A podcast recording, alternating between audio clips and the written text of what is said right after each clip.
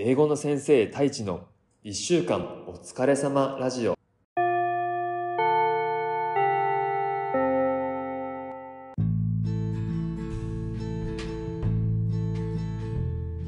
こんにちは。英語の先生太一です。ふう。今週もお疲れ様でした。やっと花金になりましたね。楽しい週末を過ごしましょうね。この番組は教育事業に取り組む一歩ラボ合同会社の提供でお送りします。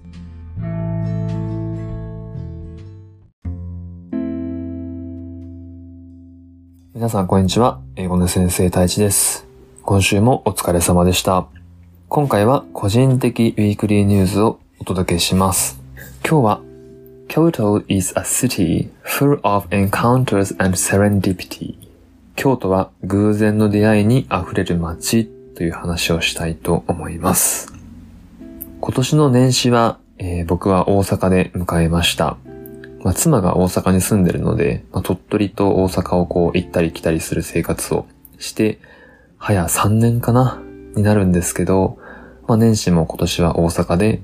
過ごしました。で、仕事始めは1月4日だったので、まあ、三が日が明けて、え4日から仕事をしたんですけど、その日に、えちょっとミーティングがしたかったので、まあ、京都に行ったんですね。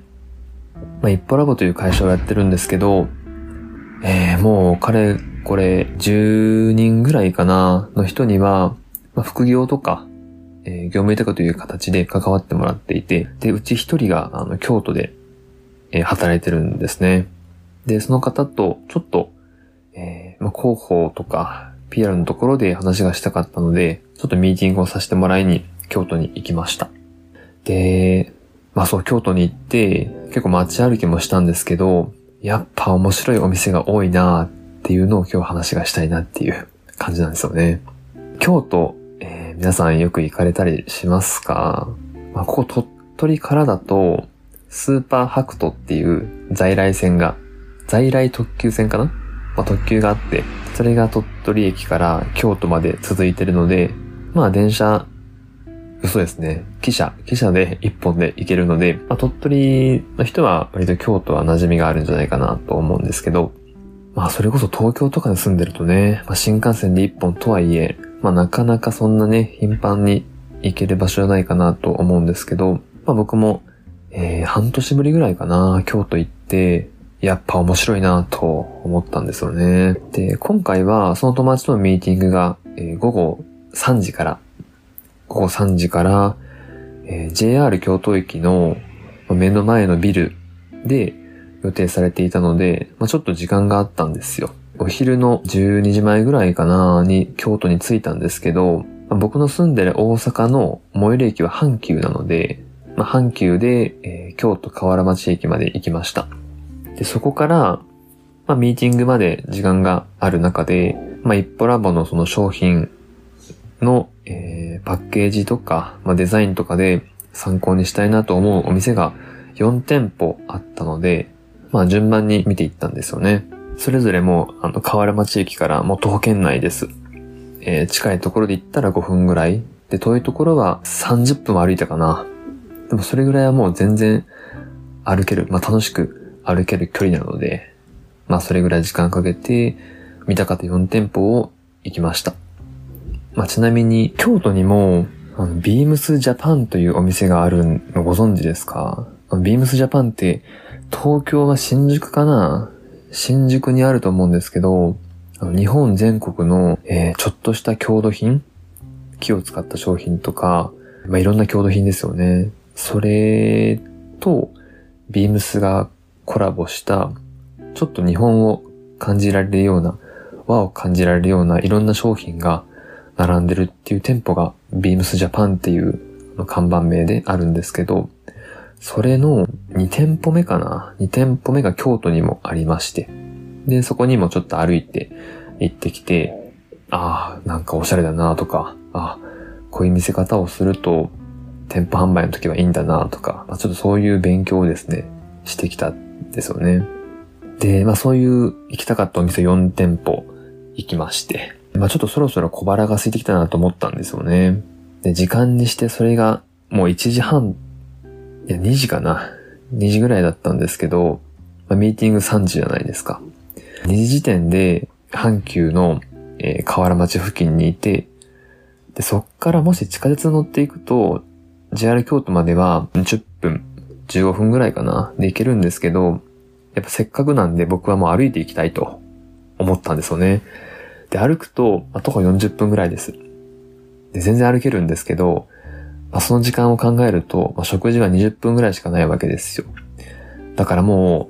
う、パッと気になったところに入ろうと思って、街歩きを始めたんですよね。で、そしたらやっぱ京都は、もう、いろんな店舗があるじゃないですか。もう、それこそファッションから、えー、カバンから、えー、雑貨から、服やら、パンやら、何やら、かんやらあって、で、かつどのお店も佇まいとかもね、すっごいこだわってらっしゃるから、こだわってるから、まあ、入りたくなるんですよ。だからまあ気になったお店はもうどんどん入っちゃってですね。まあ結構時間ギリギリだったんですけど、まあ、特に印象的だったのは、アップサイクルの服を販売しているお店ですね。あの、アップサイクルって最近流行ってると思うんですけど、例えば、まあ、服をこう作る過程で、どうしても布の端切れとか出ると思うんですけど、そういった端切れだけを集めて、改めて糸を作って、それを服にしたみたいな。だから、本来は廃棄する予定だったものを、服の素材として、えー、利用して服を新しく作ったみたいな。まあ、そこ、それだけを扱ってるお店とかもあって、で、僕の感性にはですね、ガンガン響いたんですよ、それが。まあ、試着とかする時間はなかったたんですけど、ちゃんと見たいなと思って見てたら、まあ、ちょっとあの、僕の、なんていうかな、あの、服にかけるお金の3倍、4倍くらいかな、のお値段がしたので、ちょっと衝動買いはできないかなと思って、その時は買わなかったんですけど、でもちゃんとインスタ教えてもらって、次回は買いたいなと思ったんで、ただ出会いとしてはすごい良かったなと思いますね。で、あと歩いて行って入ったのが、和紙の専門店ですね、和紙。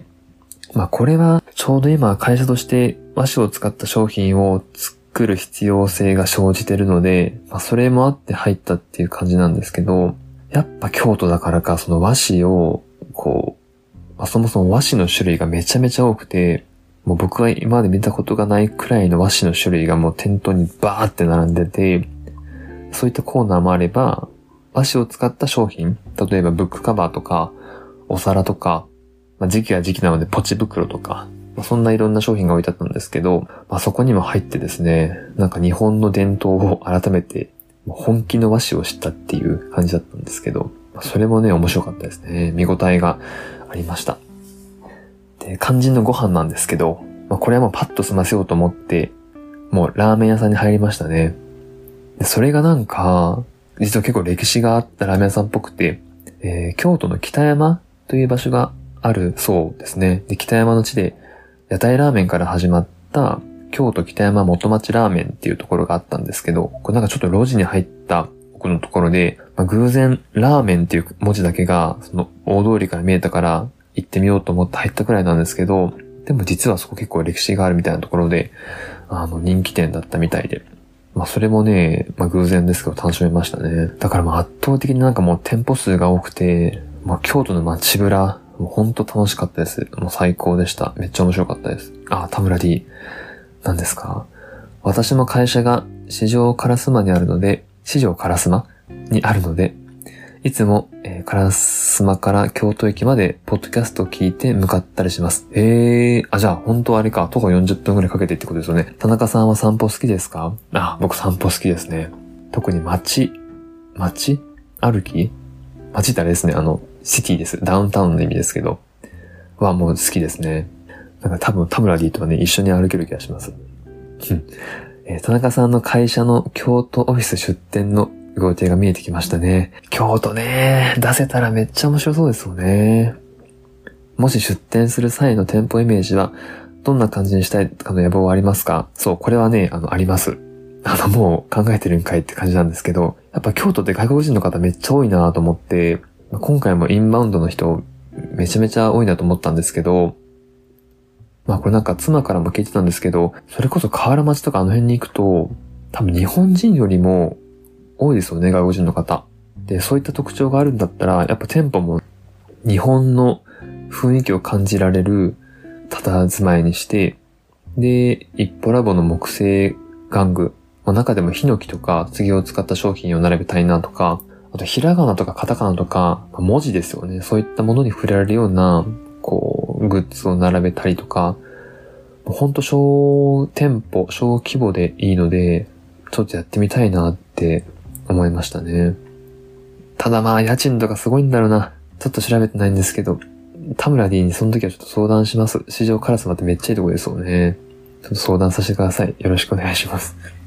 はい。ということで今回は京都を街歩きしまして、まあ、鳥取では感じられない、まあ、活気とか、えー、人混みを、えー、実感したという話でした。Kyoto is a city full of encounters and serendipity. 京都は偶然の出会いに溢れる街という話をしました。それでは